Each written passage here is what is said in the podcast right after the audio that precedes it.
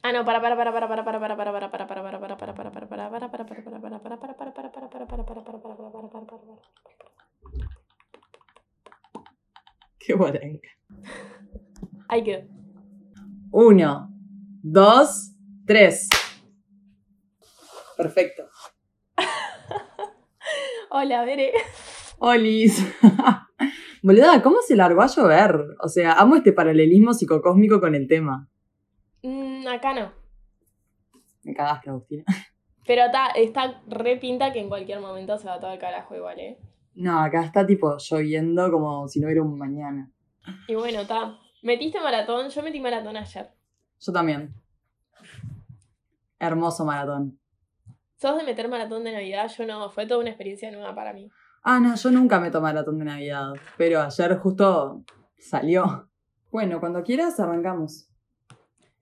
Tan, tan, tan, tan, tan, tan, tan, tan, tan, tan, tan.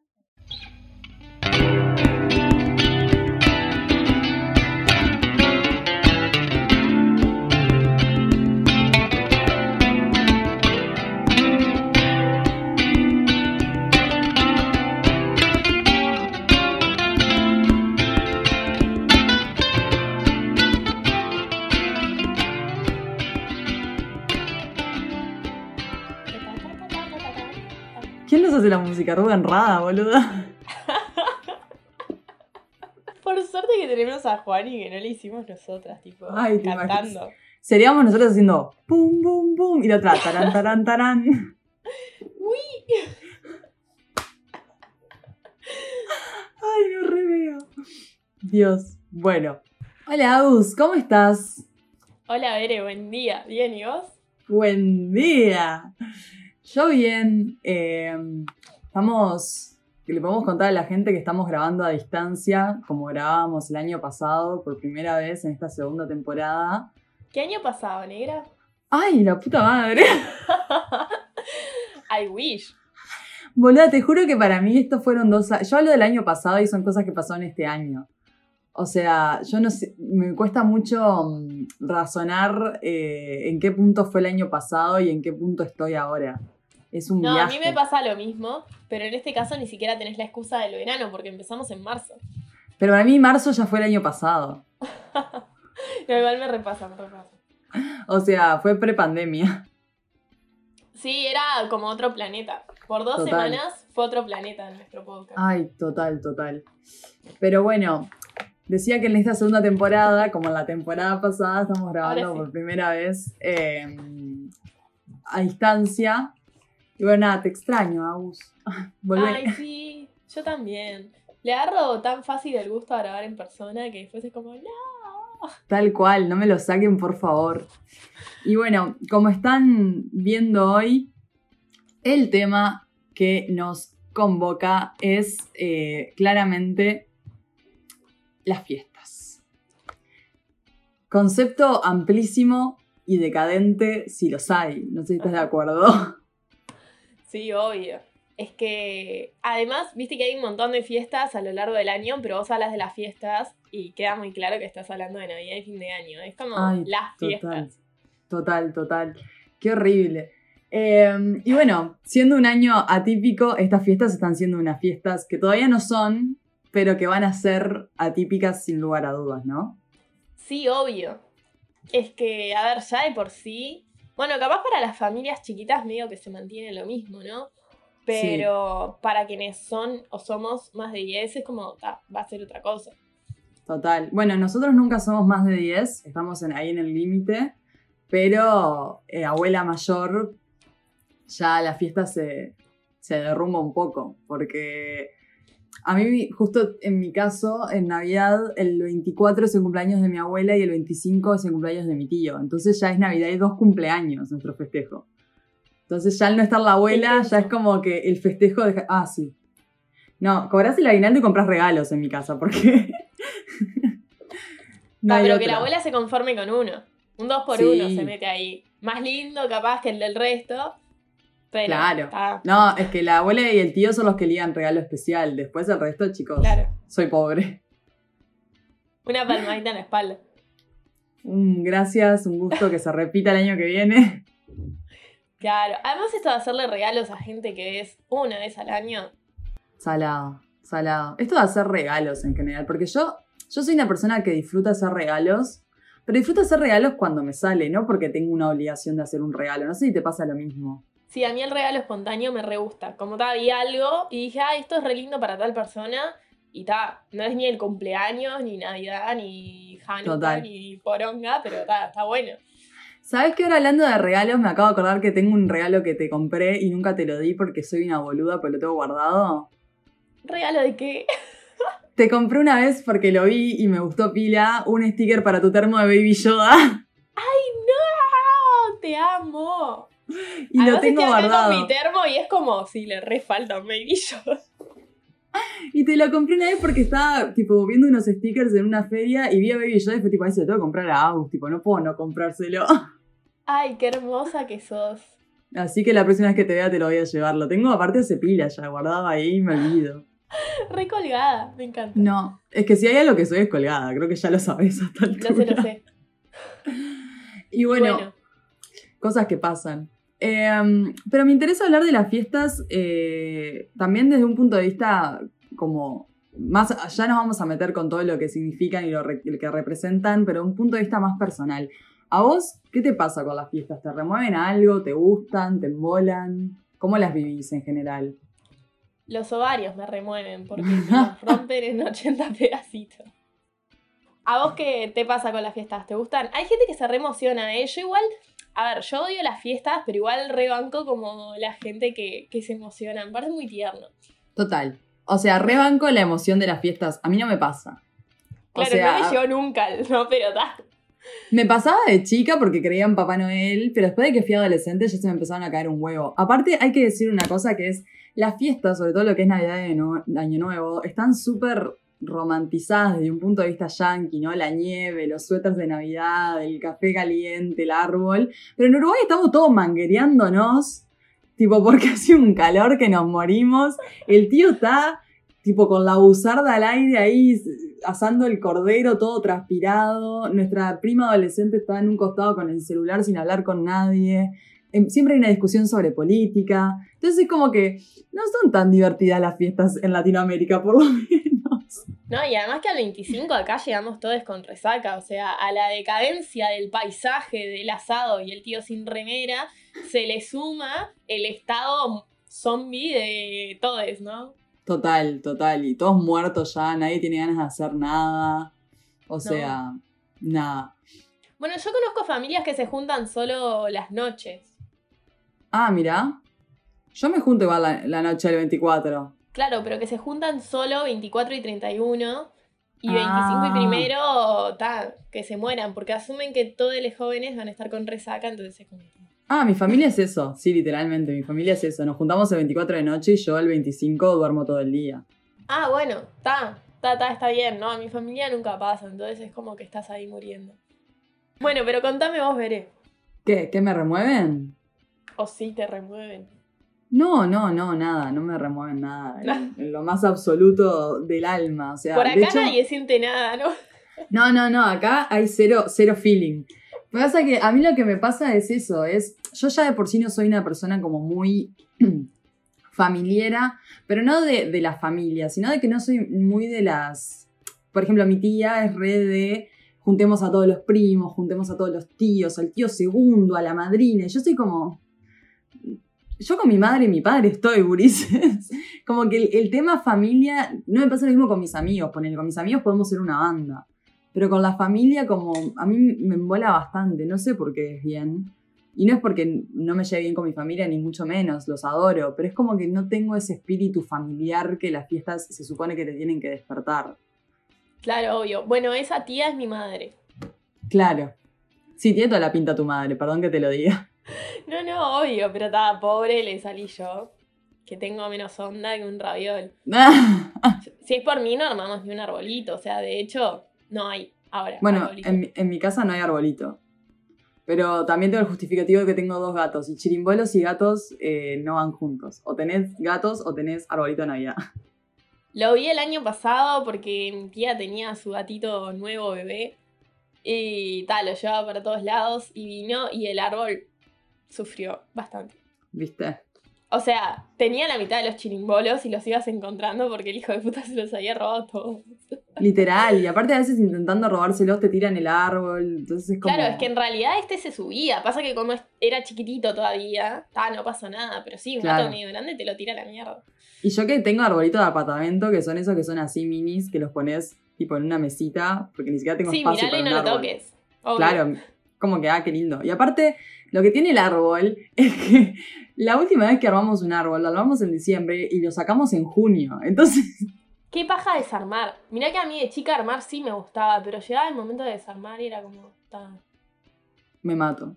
Bueno, para, por si no se están dando cuenta ya escuchándonos, este no va a ser un episodio para nada filosófico. O sea, este es un episodio para venir a sufrir juntos y despotricar contra las fiestas. Y esa es la premisa. O sea que si les gustan las fiestas, capaz que este no es el episodio para ustedes. Pero si son como nosotras, se van a sentir identificadas.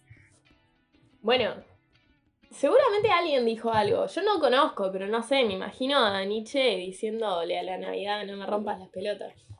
En vez de Dios ha muerto, Papá Noel ha muerto. Sí, Papá Noel se va a morir cuando pase por el río Uruguay. qué temón. Papá, papá, papá, papá, papá Noel se va a morir cuando pase por el río Uruguay.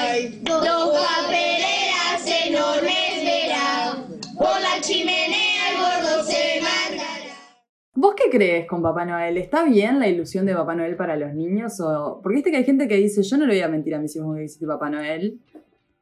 Yo he escuchado a muchos decir eso, tipo, yo les No. decía desde el día uno. Yo también he escuchado, pero para mí, tipo, no entiendo para qué son padres. O sea, Literal. tremendo resentido con la vida. De mentile a tu hijo, le hace bien. ¿no? La ilusión, la ilusión. O sea, no hay nada más lindo que ser niño y pensar. Yo tengo un recuerdo hasta el día de hoy que es inventado, porque claramente es inventado, pero yo tengo la imagen en mi cabeza de una Navidad cuando yo tenía tipo 7, 8 años. Yo vi a Papá Noel pasar en trineo por arriba de mi casa, ¿entendés? Y yo sé que eso no pasó porque Papá Noel no existe, pero yo tengo la imagen guardada. Oh, sí. No, pero tengo la imagen guardada. O sea, yo claramente lo, lo proyecté y lo quise ver y lo vi. Yo creo haberle visto las patas, bueno, los pies, pero tipo los pies descalzos a los Reyes Magos. Me muero, ¿en serio? Obvio, un invento, pero como estábamos en lo de mi tía y como desde arriba de la escalera miré para abajo y vi unos pies y dije, no, son los reyes que están poniendo los regalos y si me ven despierta no me van a dejar regalo, entonces me fui corriendo a dormir. Mi amor, te amo. Re insoportable. guacho. Mal. Bueno, mi madre lo que me hacía en Pascuas, que no tiene nada que ver, pero es una fiesta igual, era que mm, como que se apoyaban los pies de la cama fuerte como para dejar una marca y hacía un ruido desde el cuarto, entonces yo iba corriendo y me decía, Vere, acá saltó el conejo para dejarte el huevo. O sea, tuve una fantasía y yo tipo... Ay, amo. Y no quería tender la cama, o sea, no quería estirarlo porque ahí había pisado el conejo de Pascua. Era una zona que no se tocaba después. claro, era tipo mágica. O sea, esta zona no se toca. Chicos, aléjense. Tipo, Ay, ponía cintas encanta. rojas alrededor. Ay, no, pero esos padres, madres, la verdad, o sea, yo siempre digo que no hay que juzgar la manera de mapaternar, pero eso sí lo juzgo, lo juzgo muchísimo. O Sí, sea, ¿qué además dicen, ay, no le quiero mentir a mi hijo o hija, pero después le mienten con cada pelotudez y se creen que son más sinceros por decirle que Papá Noel no existe. Además que es muy conflictivo también que vaya a la escuela y choque con el resto. O sea, ya de por sí se da un choque cuando uno de los soretes de la clase se da cuenta. Y, le empieza a decir a todo, el mundo. Claro, ya eso es bastante conflictivo. Imagínate si tu viejo te, de entrada ni siquiera te dejó tener la ilusión. Es terrible. Es terrible. Y esto nos da el puntapié para hacerte una pregunta, o mejor dicho, una consigna que Mika, nuestra productora, nos dejó, porque nos tiró opciones para consignas, y la quiero poner porque ahora con esto que, estas anécdotas, ¿cuál es una tradición que tenga tu familia que sea rara, que sea extraña, pero que sea re de tu familia? Por ejemplo, las fiestas. Em, bueno, considerando que esto es Uruguay, eh, no se come casi asado. O sea, ponele el 25 sí, pero el 24 de noche no. Ahí va. Mirá qué bien. Eso me parece que es raro para acá. Sí, sí, total. Acá lo, lo que más hay siempre es asado, o sea, Mm. siempre. Qué viaje, qué bueno igual, porque para no comer carne todos los, los dos días. O sea, les pudre cenar y almorzar sábado. Entonces Claro. lo dejan para el almuerzo. ¿Y cómo vivís vos siendo eh, vegetariana el asado en las fiestas? Pasa que es eso, como no son tan del. Mi familia come asado re raro. O sea, yo me empecé a dar cuenta cuando vine acá y empecé como a ir a, a, no sé, alguna fiesta que me coincidió con algún amigo o amiga y dije, ah, mira, es así como se hace acá. Porque viste que acá es mucho com- más común el tema de la tablita y cada uno con su tenedor Sí. va pinchando. Acá es tipo, hay un plato, vos te servís y hay un montón de ensaladas. Entonces, como las ensaladas, o sea, como que Claro. no, no lo sufro. En otros casos sí, o sea, por ejemplo, ahora la voy a pasar con mi novio y no sé, tajada de aire y rebanada de viento, ni idea. Hija de puta, tajada de aire y reganada de viento, la amo, la voy a empezar a usar. Ah, lo hizo una tía mía. Me encanta, amo las frases de tía, amo los dichos. Me encanta, me encanta, me encanta. No, pero viste que hay gente que es vegetariana y que tiene a veces a las fiestas todo un discurso de la familia, del típico tío así eh, del asado, que es tipo, oh, comes carne. Bueno, en Instagram preguntamos eh, qué conflictos en las reuniones familiares se van a ahorrar y una puso que soy vegetariana y siempre me ofrecen carne y me dan un discurso. Sí, sí. No, a mí, a mí no me joden. O sea, les pasa que se confunden, tipo que me ofrecen y es como, no, ah, bueno, no sé qué. O que me ven comiendo, no sé, una papa y es como, solo vas a comer eso, y es como, sí. Pero no, no, o sea, no hay conflicto, no, ni en pedo. Se cagan de risa nomás. Pero a mí nunca me molestó, tipo, el chiste a vegetarianos. Es como, Claro, me chupa un huevo. No sé, hay gente que le re molesta, pero a mí, yo estoy reacostumbrada, como que, no sé. Nunca me Claro. molestó, claro. Eso está bueno. pero está. Sí, capaz que como soy desde tan chica, viste, que el, el bullying que aprendés de adolescente después lo incorporás. Mecanismos de defensa. Claro, son formas de sobrevivir. ¿Vos tenés alguna tradición rara? ¿O que consideres vos rara? Yo no sé si es una tradición. Bueno, una tradición rara en mi caso puede ser que justamente después del brindis de las 12 se cante el feliz cumpleaños a mi tío, a mi tía, a mi abuela y a mi tío, por ejemplo. Eso es una tradición que es re particular de mi casa y es clavado, o sea, son las 12, se brinda y se corta la torta, ¿entendés? Y se canta el feliz cumpleaños. Eh, esa es como mi tradición rara, pero justo es súper particular. Y mm, algún trauma navideño que tengas o de año nuevo o de fiestas, ¿tenés? No, no, creo que no. ¿Vos sí? Yo creo que el día que me enteré que Papá Noel no existía, porque fue una Navidad y fue sin querer, Ah, fue en Navidad, que eso sí me parece traumático, ¿no? Yo me enteré un mes que nada que ver. No, no, no, yo seguía creyendo en Papá Noel y todo, tendría 9, 10 años, no sé. O sea, era Ah, tremenda boluda. sí. Era tremenda boluda, pero yo quería mantener la ilusión viva. Y fui a... mm, ¿Qué pasa? Eh, cuando salíamos todos a tirar los cohetes y a ver los cohetes y la la la, que yo aparte no tiraba porque me daban miedo, entonces a mí me compraban chasquibún y, bengalas.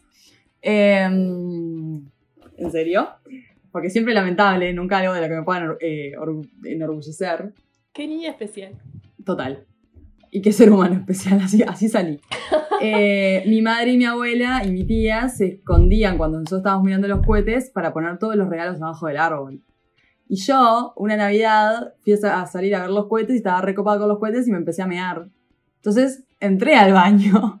Y cuando y yendo para el baño tenía que pasar por el living de mi tía. Y cuando las veo poniendo los regalos quedé tipo petrificada. Y me quedaron las tres mirando tipo. Y yo tipo. Y aparte mi madre la quiso rescatar la situación como, no, es que Papá Noel dejó los regalos y nosotros los estamos acomodando. Y yo tipo, mamá, no soy tan inocente. Ya está, ya me rompiste. Aparte me encanta, mi madre siempre, o sea, se tiene que llevar un premio, porque siempre intentando, ella con el cumpleaños, con la Navidad, ella tipo quería mantener la ilusión. Ay, pobre, no, no, es que ya después de que me dijiste lo del conejo es como, qué esmero, señora, la verdad. Todo lo contrario a los que le quieren decir la verdad a los hijos. Ella se ocupaba de no decirlo, tipo. Ella quería que vos irás creyendo hasta hoy en el conejo, en el ratón, en todo. Literal, literal. Este, bueno, Mika nos preparó un par de audios para escuchar sobre las fiestas. No sé si tenés ganas de escucharlos. Sí, siempre. Pero antes, para. No sé si alguno de los audios va por ahí. Pero además de todo lo particular que tenemos este año, se le agregan las recomendaciones del Gach, boludo, ¿las leíste? Tenemos un audio que trata de eso. Ay, sí. Si querés, lo, lo aguantamos hasta que lo escuchemos. Está, dale. Es que, ¿sabes qué me pasó? Que hablamos de las papitas. Y me acordé, ay, este año no se pueden papitas. Tipo, me mato. No se puede meter un dip en la... Pero además para, o sea, imagínate, para mí, que voy a ir a una casa donde comen todo es carne y tipo, así a tablita y todo, las papitas eran mi salvación y ni siquiera Mm. eso, ¿ves? No, no, Terminaba no. re mamada la loca. Es que yo creo que estas fiestas se pasan mamá. Tipo, no hay, no hay La otra única forma forma de sobrellevar. El año directamente. Total.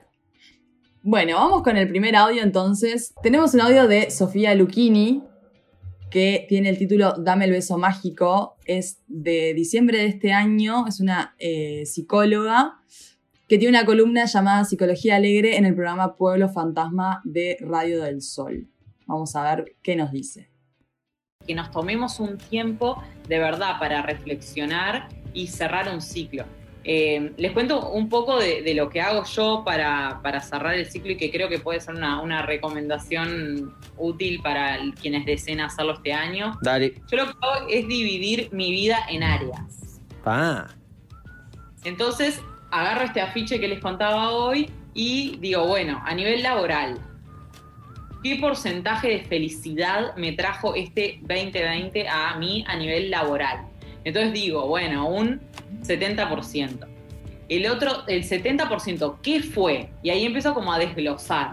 Y digo, este 70% fue porque logré, eh, en el caso de Fer, escribir un libro. Entonces, bueno, dentro de ese 70% escribí un libro, es un, gran, algo que me hizo laboralmente muy bien. Puede estar en más áreas eso, ¿no? Puede estar, no solamente tiene por qué estar a nivel laboral. Me pegué 40 tiros. Ya, No. digo, ni siquiera son las fiestas y ya me pegué 40 tiros. No, es que viste que igual surge mucho alrededor de las fiestas el tema del balance de fin de año, que es una pelotudez. Tendrás que fumar en Instagram a todos los boludos haciendo cartas sobre el año, que este año aparte va a estar zarpado. Y decís, no nos importa, no nos importa, no le interesa a nadie. Pero ya hacerlo en porcentajes, me parece tipo una locura. Boluda, no sé calcular porcentaje para absolutamente nada y crees que lo calcule para algo re abstracto como las áreas de mi vida. ¿Qué poronga es eso?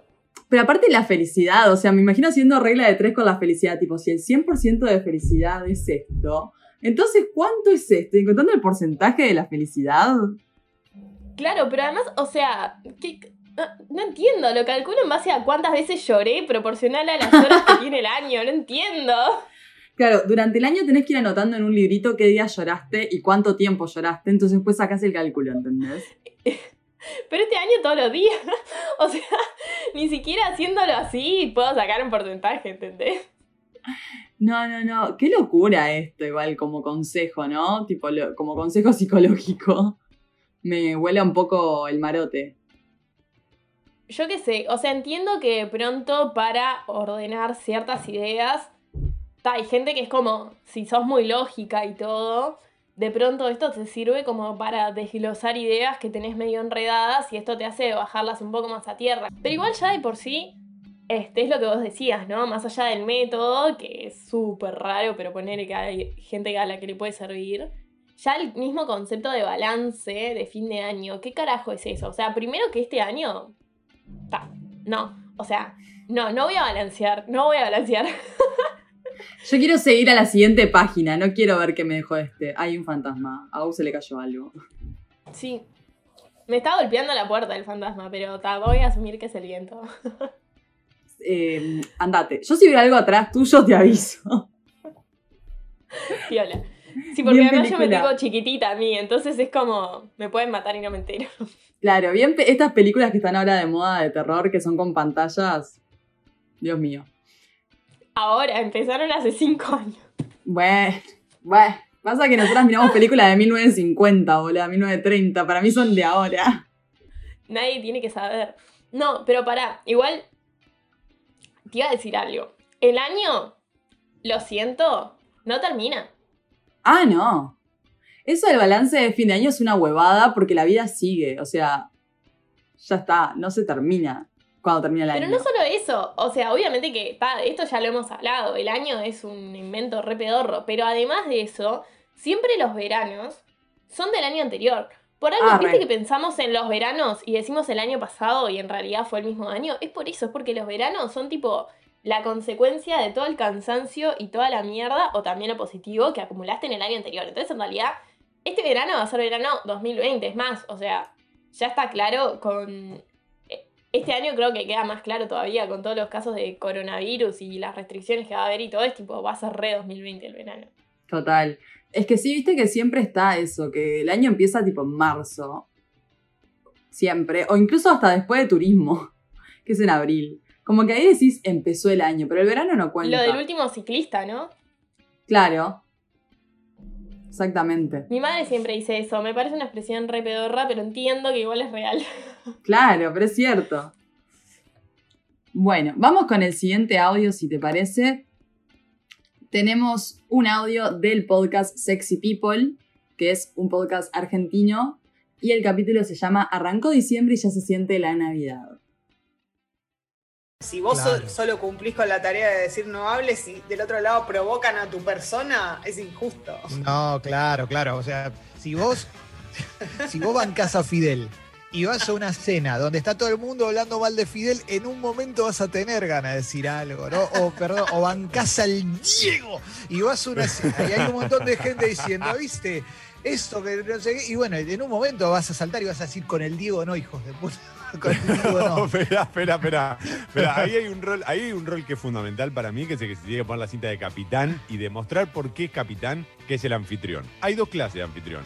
El que se levanta y descomprime desactiva la bomba porque sabe qué cable hay que cortar, que con un tono medio en joda, hablemos de otra cosa, no sé qué, y descomprimió Sí. todo de golpe. Claro. No, que te claro. dice, te traigo el vino, abrimos un vino. Sí, sí, sí, Che, está sí. bueno el piano, ¿no le pusiste algo diferente esta vez? Sí, lo tuve que hacer más barato porque el país se va a la mierda por la gente que vota. ¡No, no, pará! Y se empiezan todos a pelear. Sí, sí, claro, pero hay- si querés, todo se lleva para, para el tema que vos quieras, todo. sí. Todo. Pero hay, todo. hay- hay otro anfitrión, hay otro anfitrión, que es el que se hace el boludo y, y se codea con el que tiene al lado y mira como, mira qué divertido cómo se pone esto. Y lo disfruta. Hermoso, hermoso. Es tan acertada esa recreación de una reunión familiar, sobre todo cuando son Milly la madre que se desconcha todo a los dos segundos. Me hace acordar al momento de Jurassic Park de, sí, bueno, ¿quién tiene hambre? es tipo, ese momento. Igual yo nunca soy ese rol. Yo o estoy re envenenada discutiendo o me chupa un huevo justo lo que están hablando y me cago de risa, pero ni en pedo me preocupo por frenarla. Solo es como que me siento a comer el no pop, el pop imaginario, a ver qué pasa y quién mata a quién primero. Total, a ver, yo nunca soy de. Yo siempre estoy. Es depende el nivel de alcohol que tenga en sangre. Si todavía estoy como.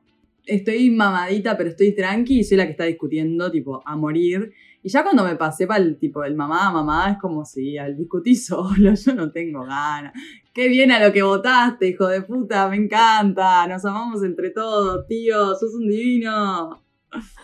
No, a mí, yo te juro que es re depende del tema que toquen. O sea, realmente hay cosas que no me importan absolutamente nada. Pero ta, después también están, yo qué sé, no sé, viste que siempre tenés como un lado de la familia que son refachos y vos cayendo con el pañuelo de no a la reforma, aborto legal y uno violeta de paso también que te quedó ahí en la mochila. Sí. Y, y es como, Es bueno, que- algo más. Es que es eso, yo tipo. A mí me pasa que también es eso. Cuando te, sos, tenés una postura muy fuerte, por ejemplo, no sé, el feminismo, o votás a la izquierda, o lo que sea, siempre está ese que te está tratando de pinchar y meter el dedo en el culo y tirando comentarios para que reacciones. Entonces, es depende cómo me agarres si te voy a reaccionar o no. Capaz que me tiras el comentario más chileno del mundo y yo estoy en un punto que es tipo, sí, tenés razón, vamos a limpiar las mujeres, vamos a cocinar. Y después llega un punto que si me agarraste y estoy media conflictiva, te salto a la yugular, ¿entendés? Es que a veces es más sabio no reaccionar, porque están Mm. buscando a ver si picás. Y a veces es mejor y los dejas peor cuando no reaccionás. Es que yo es una táctica que empecé a usar. Tipo, tírame, tírame, tírame, tírame. Yo Sigo con sirviéndome todo lo que tengas. Claro. Además, yo me acuerdo, no sé quién había hecho el año pasado, cuando ta, la gente se juntaba, un, no sé, circulaba por Instagram, era uno de estos que viven de hacer videos, que rebanco igual, ¿eh? yo no critico a nadie de cómo vive, ojalá yo me ganara la vida con este podcast, pero era un boludo de estos y, y decía algo así como, construyamos familias, en no sé qué, ¿Qué me voy a gastar en deconstruir a mis viejos de la familia? No, no, no, no me rompan las pelotas. O sea, me voy a preocupar por sobrevivir. Mirá si me voy a preocupar por deconstruir familias. Dejate de joder. Aparte también, para mí, yo lo veo mucho en Twitter también, esa gente que es como, ah, preparándome para discutir con mi abuelo machista, es tipo, no te pongas a discutir con tu abuelo machista, discutir, no sé, con tu primo, con tu tío, no sé, ah, con gente que sabes, pero tu abuelo que tiene 87 años, ya está, ¿por qué le vas a discutir? Si el loco piensa así, viene de otra época, ya no va a cambiar, tipo, va a morir pensando estos negros de mierda y esto no sé qué. Déjalo en paz, que se coma el asado y despotrique, ya fue. Tipo, elegí tu, elegí tu batalla también. Total, ¿no? Y además de una cosa es ponerle un tío, una tía, que igual yo soy el team. Mejor sobrevivir que gastarse en pelear. Pero de última te la puedo remar. Ahora, a la abuela miliquera se la respeta. Siempre. A la abuela miliquera se la respeta. Te dice que vuelvan las botas y vos decís, sí, abuela, Sí, abuela. Tenés razón. Yo también pienso lo mismo. Bueno, polémico. No, es que sí, yo no, me voy a poner a discutir con mi abuela. ¿Entendés? Pero además es como, bueno, a mí me pasa, yo la quiero tanto a mi abuela, que es como, ella me dice, yo no sé si todas las personas deberían votar. Y no, abuela, capaz que no, no me Literal, importa nada. literal. Mi abuela en una frase te tiró gordofobia, racismo, machismo. Y yo estoy tipo, sí, abuela, tenés razón. ¿Querés un poquito más de papas? Te sirvo un poquito más de whisky, hielo. ¿Qué precisas? Total. Sí, sí, sí. Además, viste que hay dos tipos de. Bueno, por lo menos a mí me pasó así. Está mi abuela, que tiene como ese rol, pero después estaba mi abuelo, que tenía el rol de no entender nada. Era como. Porque siempre está ese abuelo también, que está como ahí y no entiende qué carajo está pasando alrededor. Entonces cada tanto te pregunta en la cortita, che, nena, ¿de qué están hablando esta gente que Sí, se está sí, gritando? sí, es como, veo que están enojados, pero no entiendo qué está pasando. Amo, amo ese abuelo, amo ese abuelo. Total. Bueno, y ahora nos vamos con el gach. Ahora sí, con el tema que nos importa, Me Agustina. encanta.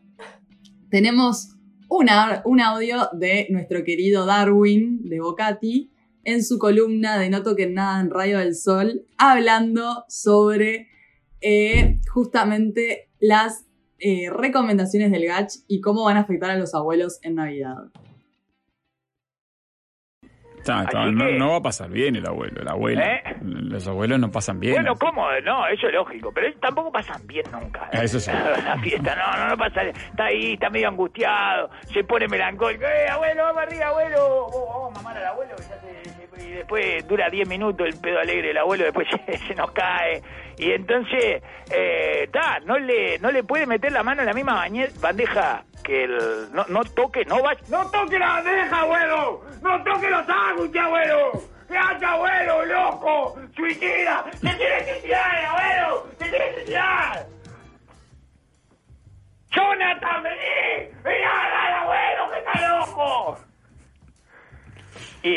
no se puede arrimar ni a la bandeja de sanguchito, mijo. Si hay un dato que estoy No puede leyendo ahí, tocar, no puede tocar porque...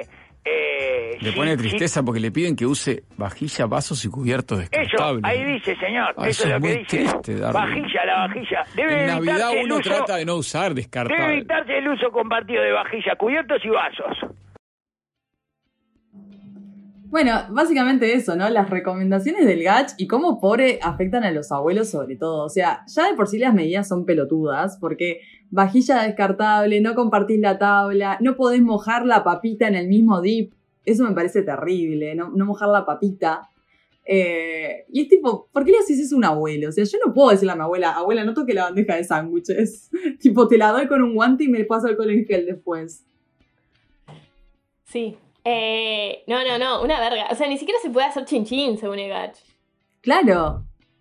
Bueno, igual en Argentina fue peor. Porque nosotros, o sea, acá nos reímos del Gach, que da para reírse, pero allá es terrible. Allá salió un médico a decir cosas como, bueno, texto, está, grupos de no más de 10, eso se ve que es como internacional. Eh, pero que se elija alguno que haya tenido COVID, ¿de dónde lo sacas ni idea? Se elige a uno que haya tenido COVID y que ese sea el encargado o la encargada de eh, servir las cosas, eh, traer las bandejas, porque se supone que tiene más chances de estar inmunizado.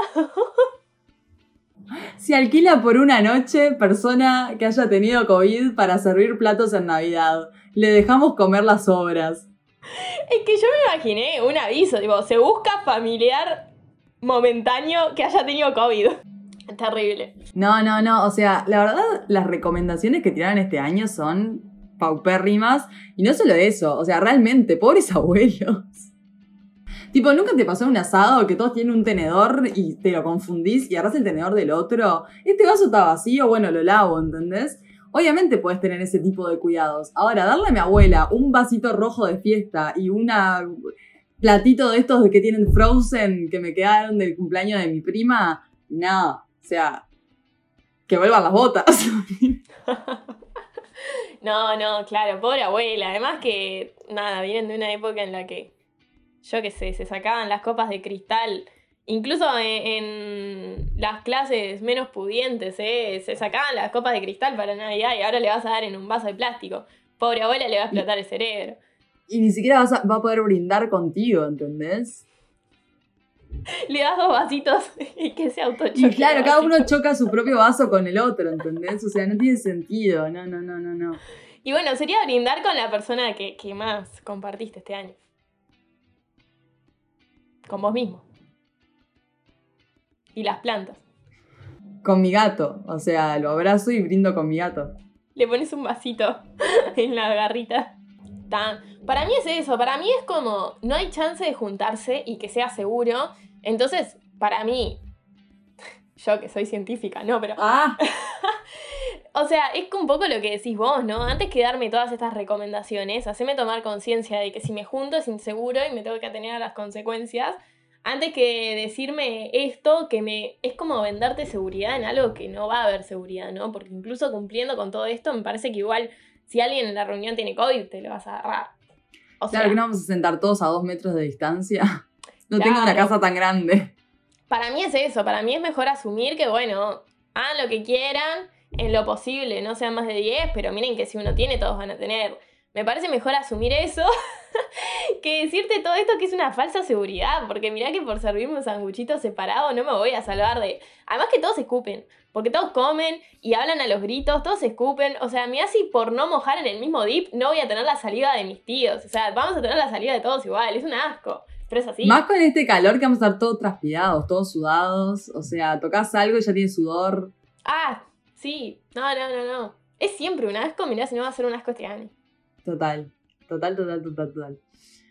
Bueno, y si te parece, pasamos a las películas que tenemos para el día de hoy, que son dos clásicos navideños, porque claramente eh, no podía ser de otra forma. Y dos películas que, igual que creo que la vez pasada, son dos películas que creo que nos marcaron a todos en la infancia. Y que viéndolas de vuelta, por lo menos una de ellas para mí resiste bastante archivo, la otra capaz que no. Em, así que si te parece, empezamos con Mi pobre angelito, una película de 1990 dirigida por Chris Columbus. Tremendo nombre. Película navideña que tipo, si estamos en esta época del año, prendés la tele y va a estar tipo en Fox, en HBO, en la plataforma que quieras, está Mi pobre angelito. O sea, ni siquiera vamos a explicar la trama porque ya la conocemos. No, no, es insoportable. Todos los fucking años desde que se inventó esa película. Yo odio las películas navideñas. O sea, ni siquiera de niña me gustaban. Eh, y ta, mi pobre angelito, además, es como, ta, es esto, es un clásico, todo lo que quieras. Eh, se ha convertido en un marcador generacional también. Sí.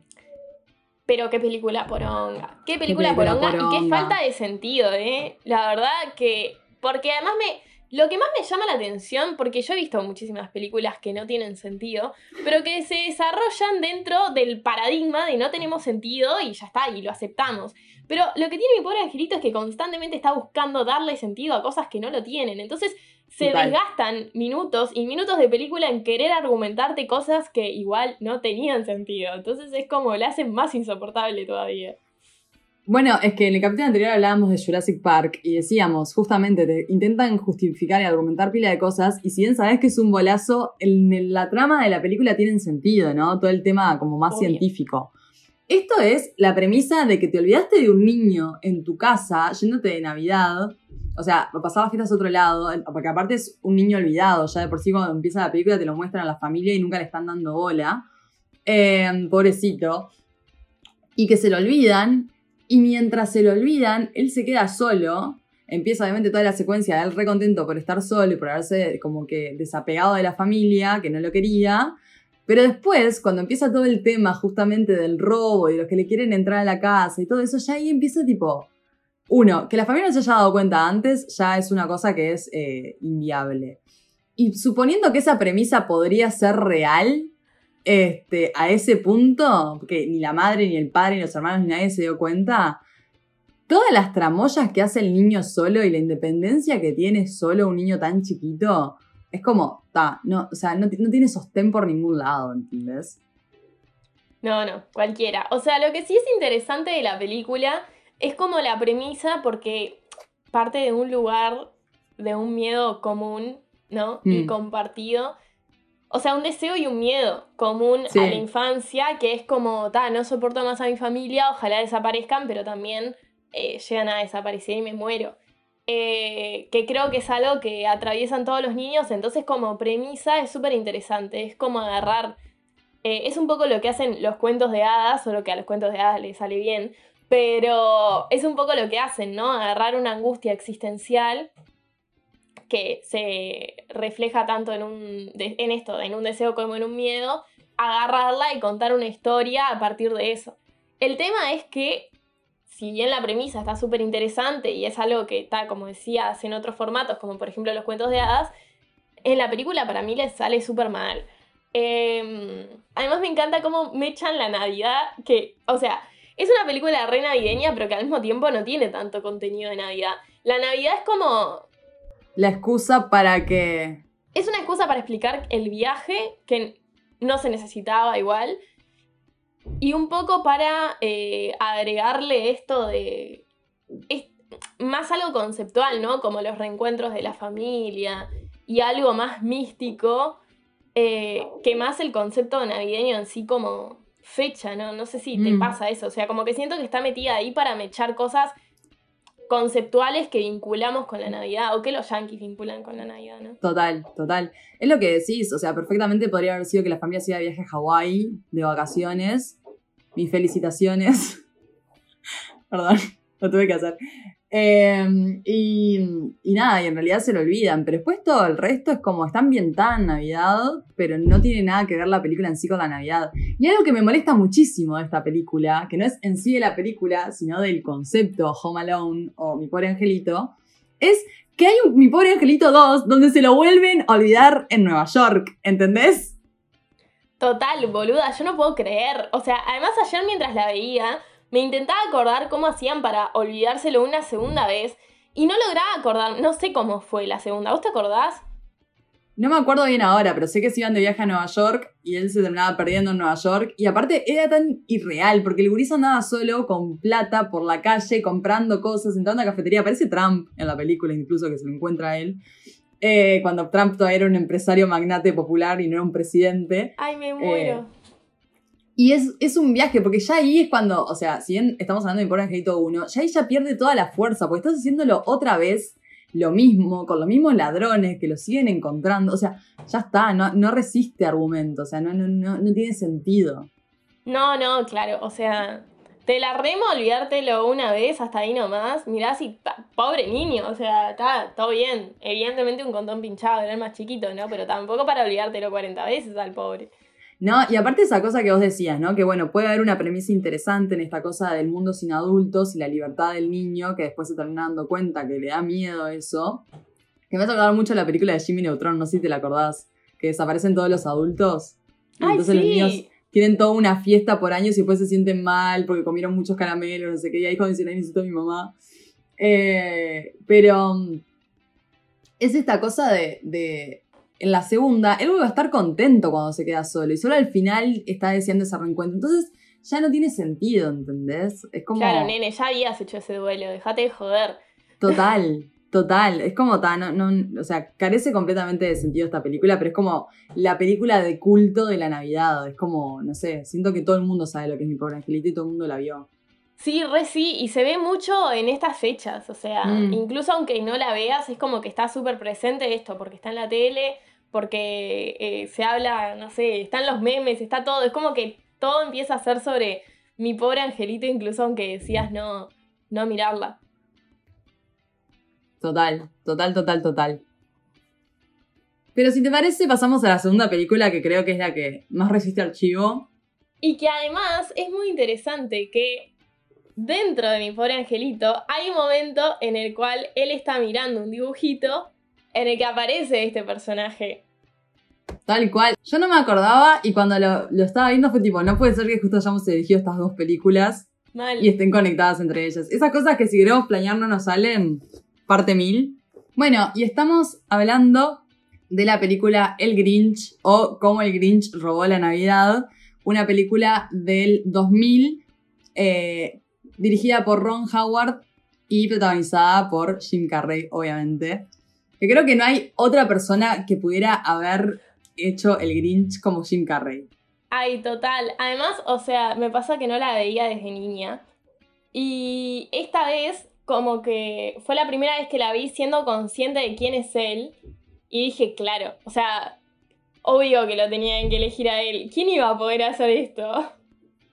No, literal. Y aparte me pasó viéndola esta vez, que siento que yo Grinch la amaba. Siempre desde chica amé el Grinch. Sí, es una película navideña que me encantaba y que vi un montón de veces. Pero ahora viéndola adulta como que la disfruté mucho más. No sé si te pasó a vos. Yo la disfruté como muchísimo más. Tiene un montón de chistes y un montón de momentos que creo que de niña no, no sé si los apreciaba tanto. Que están buenísimos en realidad. Y algo que me pasó curioso fue que estaba tan acostumbrada a verla de niña que siempre la vi en español. Y tenía la voz del Grinch como represente. Y ahora viéndola en inglés, o sea, la versión original, claro, la voz del Grinch es re distinta, pero está buenísima en realidad. O sea, lo que Jim Carrey hace con esa voz. Ahí va. Sí, ta, yo también la vi en inglés, también la vi en español de niña, obviamente. Em, pero no, mira, yo la verdad es que te dije de hablar de esta película porque me parece como interesante. Eh, y ahora que la vi me parece más interesante todavía porque hay como toda una crítica que yo ni en pedo recordaba. Pero nunca me gustó mucho el Grinch, o sea, la veía, pero me pasaba algo con el personaje que, y de hecho con, como con los Who's, ¿no? Con, con esta aldea de los quienes, que me daba mucho asco. Como que es horrible lo que estoy Mirá. diciendo. Pero me repugnaba pila, como toda la estética de la película, incluso ni siquiera por las personas, sino como todo. O sea, lo único que no me re- generaba rechazo era el perrito. Después todo lo demás, to- todo, las Ah. casas, todo como que me, me generaba algo raro en el cuerpo, como que no me gustaba. Y ahora me pasó como viéndola, sobre todo, pa, la parte en la que le dan de comer un montón de, de pudines distintos y le llenan la boca, pa. No, no, y yo decía, está obvio que me da asco esto, qué, qué, qué horror. Te juro que la pasé mal viendo esa parte. Es una parte tremenda. Pero a mí me pasó que, o sea, ahora, sobre todo también de grande, de chica me re gustaba, pero ahora de grande me pasó mm, esta cosa de que la estética me encanta, o sea, me encanta el Grinch como personaje y como diseño de personaje, me encanta tipo toda la aldea y me encanta eh, los Who's, porque yo no sé si vos viste el libro de Dr. Seuss, que es de donde está originado el personaje del Grinch, pero está, eh, o sea, los dibujos son como todos recurvos, no hay como ninguna línea recta, no hay como nada, y cuando ves la película, el set, todo, es, incluso los ángulos de cámara con lo que está filmado, siempre te da como esta imagen más fantasiosa, más redonda, parece como un live action, pero posta, ¿entendés? De lo que era el libro. Sí, obvio, es que en realidad es como que tiene un valor estético muy zarpado y está muy bien hecha. Pero ta, una cosa es como que yo hoy pueda reconocer, pa, que Sala va a hacer esto y que con mis ojos de niña haya dicho, "Eh, ¿qué es esto? Igual, vos, la historia eh, está, muy, está muy bien. No me acordaba ni en pedo toda la crítica capitalista que había atrás de eso, no. Me la acordaba más Paloma, ¿no? O sea, evidentemente era lo que me había quedado de Claro. niña, como de, ay, se perdió, se perdió el espíritu navideño y ta. Pero hay como una cosa de cómo se han mercantilizado las fiestas que está muy bien, o sea, va mucho más allá de lo que pronto puede entender un niño.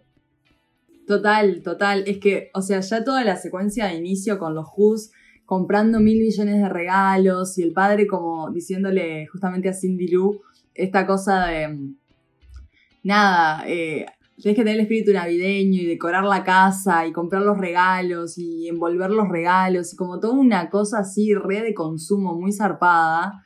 Que claro, en realidad el Grinch está re en contra de eso. O sea, más allá de que también después cuando empezamos a conocer su historia pasada entendemos por qué le pasa todo lo que le pasa, tiene como una crítica muy zarpada a eso, a, a como la falsa alegría que provocan eh, la Navidad en la gente. El verdadero comunista. El verdadero comunista, tal cual. No, yo lo amo, lo amo. Aparte me encanta, tipo, cuando lo nominan al premio y él está, tipo, probándose la ropa y dice, tipo, "Mm, no voy, no, sí voy, no, no voy. Tiene como momentos tan graciosos el personaje porque es eso, es como un villano, sí. Y Jim Carrey tiene un manejo facial muy zarpado que tiene escenas, tipo, cuando hace la sonrisa de Grinch, que es terrorífica. Sí. Eh, pero tiene una cosa de que lo querés igual, o sea, yo lo rebanco al Grinch, no sé por qué. Siempre lo banqué desde chica, lo bancaba pila al Grinch. A mí las escenas que más me gustan, y me gustaban también de la película, son los momentos en los que interactúa con Cindy Lou, sobre todo cuando le intenta asustar y ella se está cagando de risa. Me encanta, me encanta esa dinámica. Porque además hace cada cosa, o sea, ta, él de por sí ya es muy gracioso. Y encima con ese aspecto es como que se le suma, como que no le resta actuación, sino al revés, como que lograron hacerlo de una forma en, el- en la que la potenció toda esa capacidad que tiene. Y es buenísima cuando le intenta asustar y "Uh". además que juegan mucho con la cámara. Eso obviamente es algo que no, que no recordaba ni en pedo, pero como que usan mucho la subjetiva, entonces te dejan a vos como teniendo al Grinch que se acerca y se aleja de la cámara, es muy gracioso. Total. Bueno, estuve leyendo, porque me dio pila de curiosidad ahora viendo la película, como información de la película y Jim Carrey haciendo el Grinch. Y vi una entrevista de Jim Carrey en la que dice que mm, él tenía que estar tres horas haciéndose el maquillaje de la cara del Grinch y después poniéndose el traje. Y dice que era tipo una tortura estar adentro del traje, eh, sobre todo con la máscara, que lo sentía como, que si, como si estuviera tipo en un ataúd, decía, como que estaba como resarpado y que el primer día de grabación, después de terminar la jornada, dijo, yo en esta película no la hago, tipo, no la puedo hacer, no lo puedo soportar. Y le contrataron a un entrenador de la CIA que entrenaba soldados para soportar torturas. Y el loco, tipo, se entrenó para poder soportar estar adentro del traje del Grinch con un loco de la CIA. O sea, y terminó haciendo la película por eso. Un viaje. Para soportar torturas, o sea que mientras nosotras nos cagamos de risa, él estaba re sufriendo. Sí, dice que incluso hay una escena, o sea, que la escena tipo del back era re graciosa porque estaba él tipo con el traje del Grinch sentado en una silla fumando puchos, tipo, porque decía que le ayudaban pila con la ansiedad que le generaba estar dentro del traje. Entonces me imagino a él, tipo, con los dedos todos largos y de pelos, fumando un cigarro. No, y me parece una imagen, me parece una imagen tan genial el Grinch fumando un pucho, tipo, siento que necesito ver el Grinch ahora fumando un pucho, ¿entendés? Pero da, tiene eso, tiene como una crítica muy zarpada. Creo que también rescata pila esta cosa que, que está buena con el, con el personaje de, de Cindy Lou, que es justamente como esta inocencia de, de la niñez en la que no juzgás tanto a la gente o a lo que es diferente, que un poco cuando sos grande, que sobre todo los de la, los de la villa de, de, eh, lo, juzgan pila al Grinch, ¿no? Es como esta cosa horrible, esta cosa que a la que no hay que ir a buscar, esta cosa que incluso en un momento dicen Grinch y se empieza a, a caer todo, a destrozar todo, eh, y sale el alcalde a decir quién dijo Grinch. Eh, y claro, en realidad es esa cosa de Lucy Liu, de, Lucy Liu, de Cindy Liu de decir, nada, yo eh, me parece un copado, no sé, viste, no lo quiero juzgar. Y empieza a investigar su historia, a, tener entrevistas con personas, lo nomina al premio. Es como esa cosa de tipo, no te voy a juzgar por lo que la gente dice que te tengo que juzgar. Y me parece como un mensaje re lindo incluso. Sí, igual con todo tampoco está idealizada la infancia en el sentido de que también vemos niños malos, o sea, en todos estos flashbacks Claro. también vemos como el lado más cruel, eh, como que está polarizado, ¿no? O sea, o puede ser Cindy Lou o puede ser el otro Sorete. Pero, va, si hay algo que me encanta cuando Cindy Lou empieza a asumir todo este rol cuasi periodístico de investigadora, es cuando llega a hacerle la entrevista a, a esta que está enamorada del Grinch, A a Marta. Marta, y le dice, ¿qué? Si yo sentía algo sobre el Grinch, no, dice, no te pregunté eso. Esa parte además. Es muy bueno, es muy gracioso porque además es como cuando cuando están todos recordando el momento en el que tiró el árbol. Y uno dice el enojo, otro dice la furia, ella dice los músculos. Ay, me encanta. Amo, amo, amo fuerte, amo fuerte. Amo los personajes, aparte que las dos señoras que lo adoptan, Ay. digamos, cuando lo ven, las amo, ¿entendés? O sea, son todo lo que está bien. Este, pero ta, no sé, a mí la verdad que me pareció como eso, como que incluso viéndola ahora sigue como resistiendo archivo y sigue estando buenísima la película, tiene chistes que están de más. Eh, y nada, no sé, siento que, que es una película que tiene como pila de valor para verla. Sí, para mí está buenísima. O sea, me pasaba esto, que chica no sé si me gustaba tanto, sino que más la que la veía porque estaba ahí.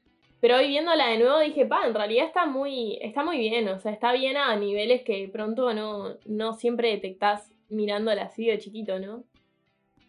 Bueno, es lo que te digo, a mí me encantaba de chica y sin embargo ahora me gustó mucho más y la disfruté mucho más, o sea, me pareció mucho mejor. Este. Y nada, Taylor Momsen toda chiquitita ahí haciendo de Cindy Lou me mata de la Mi ternura, amor. o sea, no, no lo puedo creer. Es tipo, ta, hermosa Es ella, hermosa linda. toda. Creo que también en el dibujito, el Grinch, que es lo que estaba mirando eh, mi pobre angelito, eh, ¿por qué se habrá traducido así, no? No, cualquiera, o sea, Home Alone a mi pobre angelito, idéntico. Mal, pero bueno. Eh, nada, como que estaba mm, en el dibujito de este personaje como está un villano que quiere robar la Navidad y punto. Y como que no se complejizaba más que eso. En cambio, en la película está retrabajado, no solamente a nivel de trauma personal, de cómo llegó a eso, sino también como que tiene sus argumentos, sus fundamentos para odiar la Navidad. Entonces está muy bien logrado, es como Tal que cual. logran llevar a un personaje que ya existía en el imaginario al siguiente nivel. Total, total. Sí, le dan otra vuelta de tuerca. Bueno, eh, y con eso cerramos un poco este episodio sobre las fiestas. Les deseamos una feliz Navidad, un feliz Año Nuevo, todas esas guarangadas. Esperamos que estén bien, que no, no se enfermen, sigan las recomendaciones del gacho. No. No, igual sí, no sean Em, giles, cuídense, cuiden a sus no sean abuelos, giles. no sean pelotudos, no salgan el día anterior a una fiesta clandestina. Eso, no sean giles, simplemente. Capaz que compartan el dip, pero no sean giles. Nosotras dando las conferencias presidenciales y básicamente no sean giles. Es que en realidad es lo que dicen en presidencia, solo que lo dicen más lindo, pero lo que te están diciendo es no sean giles. Capaz si dijeran eso sería más, más efectivo. como que llegaría más, ¿no? Claro. Tal cual. Bueno, y Agus, ¿dónde nos pueden seguir? Bueno, nos pueden seguir en Instagram y en Twitter, a arroba escopofílicas, y donde nos pueden escuchar, veré. Nos pueden escuchar en todas nuestras plataformas, estamos en muchas de ellas, y en nuestros perfiles que acaba de decir Agus pueden encontrar el Linktree con nuestro canal de YouTube, nuestro Spotify, Apple Podcasts, Google Podcasts y todas las otras plataformas en las que estamos. Todo todito. Todo, todito. Ahora, eh, nos, obviamente, con esto de las fiestas, nos vamos a tomar unas semanitas. O sea, ya volvimos y ya nos vamos a tomar unas semanas, pero bueno, es un momento complicado. Eh, así que vamos a estar viéndonos de vuelta en enero, el 10 de enero, con un nuevo episodio. Odiamos las fiestas, pero la sociedad nos obliga a descansar. Totalmente. Nos vemos en enero. Nos vemos el año que viene, veré. Nos vemos el año que viene. Chau, chis. Adiós.